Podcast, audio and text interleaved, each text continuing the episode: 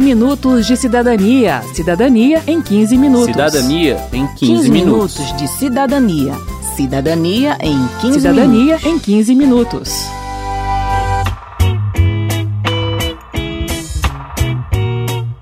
Em 2019, um decreto presidencial e uma lei federal reformularam a política nacional sobre drogas, com novas diretrizes e princípios para a atenção aos usuários e dependentes de drogas. Este é o tema desta edição do 15 Minutos de Cidadania. Eu sou Mauro Tchequerini. E eu sou Verônica Lima. Eu gosto muito de você. A principal mudança da nova política nacional sobre drogas em relação ao cuidado dos dependentes químicos é a estratégia de tratamento, que deixa de focar na redução de danos para focar na promoção da abstinência, como afirma o secretário nacional de Cuidados e Prevenção ao Uso de Drogas do Ministério da Cidadania, Quirino Cordeiro Júnior. Tratamento basicamente buscava ajudar o indivíduo a não necessariamente deixar a substância mas sim diminuir eventuais danos que essas drogas é, acabavam causando na sua vida, danos de saúde, danos sociais, danos familiares. O foco agora é na abstinência. Então, o que se busca a partir de agora é ajudar com que essa pessoa então fique sem usar a substância psicoativa, não apenas diminuir eventuais danos à saúde, familiares, Segundo o superintendente da Associação Brasileira de Psiquiatria, Antônio Geraldo da Silva, essa mudança de estratégia foi proposta pelo Conselho Nacional de Políticas sobre Drogas, o CONAD, órgão superior permanente do Sistema Nacional de Políticas sobre Drogas, o CISNAD. Você pode até usar dessa estratégia, redução de danos, para a pessoa ir diminuindo a droga e parar. Mas você não pode desistir de que a pessoa pare completamente. Porque se alguém tem uma doença, eu como médico, por exemplo, não posso ir apenas pensar em aliviar. Eu tenho que pensar em dar o melhor resultado possível. E o melhor resultado possível para quem usa drogas é não usar. A nova abordagem não é unânime. Para o secretário executivo da Plataforma Brasileira de Política de Drogas, Cristiano Ávila, a redução de danos é uma estratégia pragmática que reconhece que há pessoas que não conseguem ou não querem parar de usar drogas e que, mesmo assim, é possível melhorar a qualidade de vida delas. Pessoas que usam drogas injetáveis. A distribuição de seringas descartadas é uma estratégia de redução de danos, na medida em que evita a disseminação de doenças contagiosas. Outro exemplo de é, redução de danos é a substituição do crack pela maconha. Há alguns programas em que isso é feito e é sabido que a maconha, embora seja uma substância que causa prejuízos à saúde, ela é bem menos nociva do que o crack.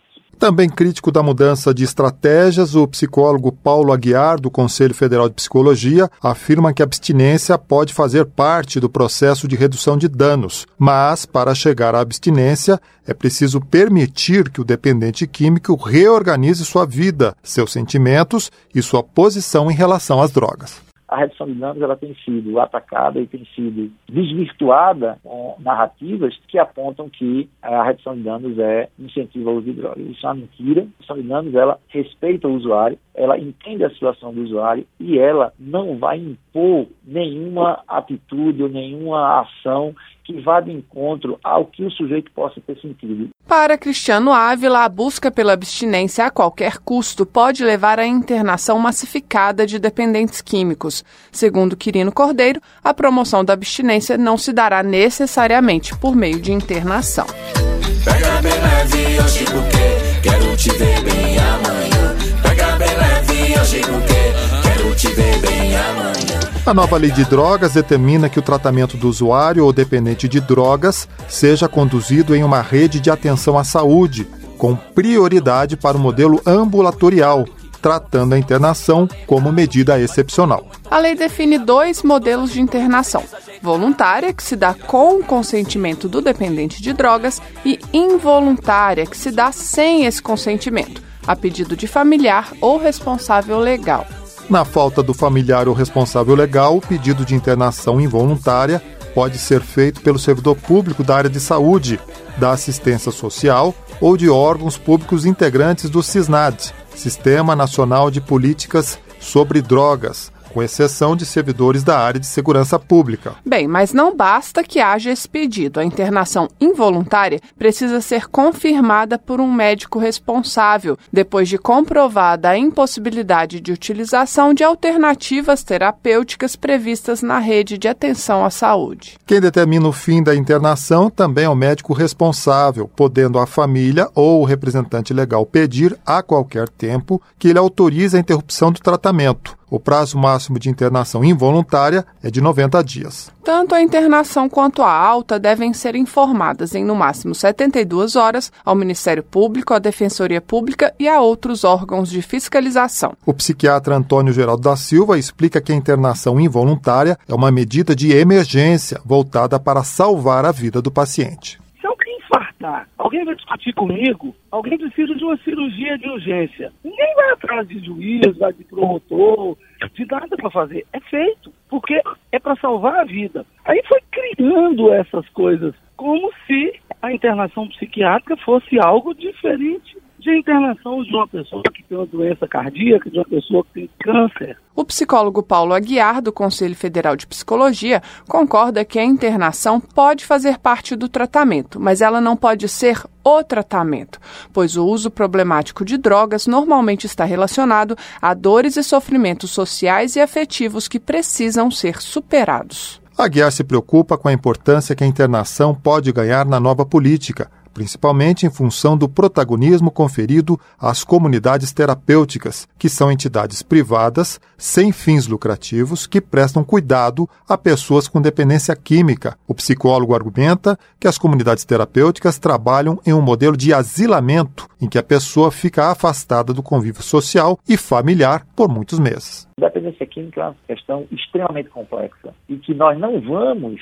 solucionar esse problema dando respostas simples. Ah, interna o sujeito que ele vai passar lá nove meses e quando ele voltar, ele vai voltar feliz na vida e sem nenhum problema. Como se ele não conseguiu fazer nenhuma modificação ou nenhuma reflexão ou nenhuma possibilidade de ressignificar a sua posição diante do mundo, diante do outro, diante da droga, diante de, da sua vida me parece em alguns momentos né, que a atual política né, coloca como salvação e que as comunidades terapêuticas vão dar conta porque são entidades que vão acolher que vão internar e que vão devolver as pessoas limpas para a comunidade. Até 2018, o governo federal financiava 2.900 vagas em comunidades terapêuticas para dependência química. Com as novas diretrizes, o financiamento foi ampliado para 11 mil vagas em cerca de 500 comunidades terapêuticas de todo o país. Os dados dados são do Ministério da Cidadania. Quirino Cordeiro lembra que o tratamento em comunidade terapêutica só pode acontecer por livre adesão. A ideia, então, é que as pessoas, quando precisam de cuidado para a área de dependência química e que apresentam quadros mais graves, com um histórico maior de recaídas ou que apresentam dificuldade para se manterem abstinentes em tratamentos ambulatoriais, tratamentos de base comunitária, essas pessoas sim podem se beneficiar de um tratamento com as terapêuticas, que é onde elas vão, passam por um processo de acolhimento, um processo de internação durante alguns meses, para que elas possam se recuperar, tanto do ponto de vista físico, do ponto de vista psicológico. É, a partir do mês de maio desse ano de 2019, o governo federal começou a trabalhar com essas entidades também ações de reinserção social por meio da capacitação para o trabalho. O Conselho Federal de Psicologia, segundo Paulo Aguiar, faz inspeções nessas entidades desde o ano 2000. E em 2017 foi feita uma inspeção em parceria com o Mecanismo Nacional de Combate à Tortura e a Procuradoria Federal dos Direitos dos Cidadãos, do Ministério Público Federal. Além da característica asilar, ou seja, de isolamento do dependente químico, o relatório da inspeção aponta que as comunidades terapêuticas violam diversos direitos dos pacientes. Primeiro, a liberdade de vir, porque o sujeito entra na instituição e tem muita dificuldade para sair. É, a questão da liberdade religiosa, né, a questão da orientação sexual, várias liberdades que a nossa Constituição e a nossa legislação é, garante, essas instituições violam. E as outras duas coisas que a gente também percebeu nesse, nesse relatório é a utilização da questão do trabalho análogo ao escravo, né, pois não havia nada de terapêutico né, nessas atividades laborais, que eles chamam de laborterapia. Na verdade, eram trabalhos em benefício dos donos das comunidades. Por exemplo, a gente é, visitou uma que os internos construíram ou estavam construindo, na verdade, a casa ao lado da comunidade, uma casa lá do dono, sendo ajudante de pedreiro, construindo a casa. O que é que isso tem de terapêutico? De acordo com Quirino Cordeiro, todas as comunidades terapêuticas financiadas pelo governo federal passaram a receber fiscalização em loco e o Ministério já começou a capacitar os profissionais. Quero saber. Quero saber. A vice-coordenadora do Departamento de Dependência Química da Associação Brasileira de Psiquiatria, Carla Bica, responde agora às perguntas do cidadão sobre uso de drogas e tratamento de dependência química. Uma pessoa que usa cocaína, ela pode parar? Ela consegue parar ou não? Quem consegue parar de usar uma substância é quem mais tenta. A pessoa não pode desistir de tentar parar. Uma hora ela vai conseguir sim. Muitas pessoas acham que parar com uma substância é só ter força de vontade. Não é assim. Nós temos alterações cerebrais. E para parar vai depender da quantidade de uso, tempo de uso, se essa pessoa já afetou o cérebro de uma determinada maneira. Outra coisa que as famílias têm que entender, que às vezes a pessoa parar de usar uma substância, ela vai levar algum tempo em que ela vai estar diferente, ou ela vai estar desconfortável, ela vai estar mais triste, mais sem ação. E às vezes essas pessoas que estão tentando parar de usar uma droga, elas são cobradas. Né? Primeiro, que elas têm que parar por ter força de vontade. Segundo, se elas param, elas têm que começar a levar vida, começar a ser feliz, começar. Não vai ser assim. Vai levar tempo para essas pessoas voltarem a ter prazer nas coisas, a sentir bem, a refazer um estilo de vida novo, refazer amigos. Então, muitas vezes nós temos que ter essa paciência para auxiliar o nosso familiar que tem dependência de alguma substância. Paulo Henrique, minha dúvida é em relação ao tratamento diferenciado entre cada usuário. Como que vai ser? Bom, aí na nova política de drogas, a ideia é voltarmos a ter mais locais especializados para esse tratamento. Não é só em CAPS, uma estrutura ambulatorial, que a pessoa vai ter recurso. Às vezes, essa pessoa vai precisar de internação. Às vezes ela vai precisar de um tempo maior. Então são boas comunidades terapêuticas que possam atender essas pessoas. E também de ter acesso a determinados medicamentos. Existem medicações que nós usamos que diminuem pulso, outras diminuem a tristeza, outras alguns sintomas de abstinência. Então existem medicações que as pessoas em tratamento precisam ter acesso. Meu nome é William Silva Melo. Como se dará o processo de restabelecimento do indivíduo através de abstinência gradual e abstinência total? Depende muito do tratamento que essa pessoa for fazer e do foco da meta terapêutica. Porque em ambulatório, por exemplo, é feito um programa de ir retirando as substâncias até uma meta de abstinência. Por quê? Porque com dependência química, não adianta a gente ficar uh, reduzindo a quantidade da droga. Porque quem é dependente, ele fica uns dias usando pouco, depois volta ao uso normal, regular, em grande quantidade. Então, é feita uma uh, retirada progressiva, porque é ambulatório. Num sistema de internação, essa retirada de drogas, ela pode ser na íntegra, ou seja, nós podemos tirar todas as drogas, porque a pessoa está em observação, tem recurso, tem profissionais para auxiliar no momento da fissura, no momento do sofrimento, ou quando aparecer alguma outra sintomatologia que precisar ser tratada.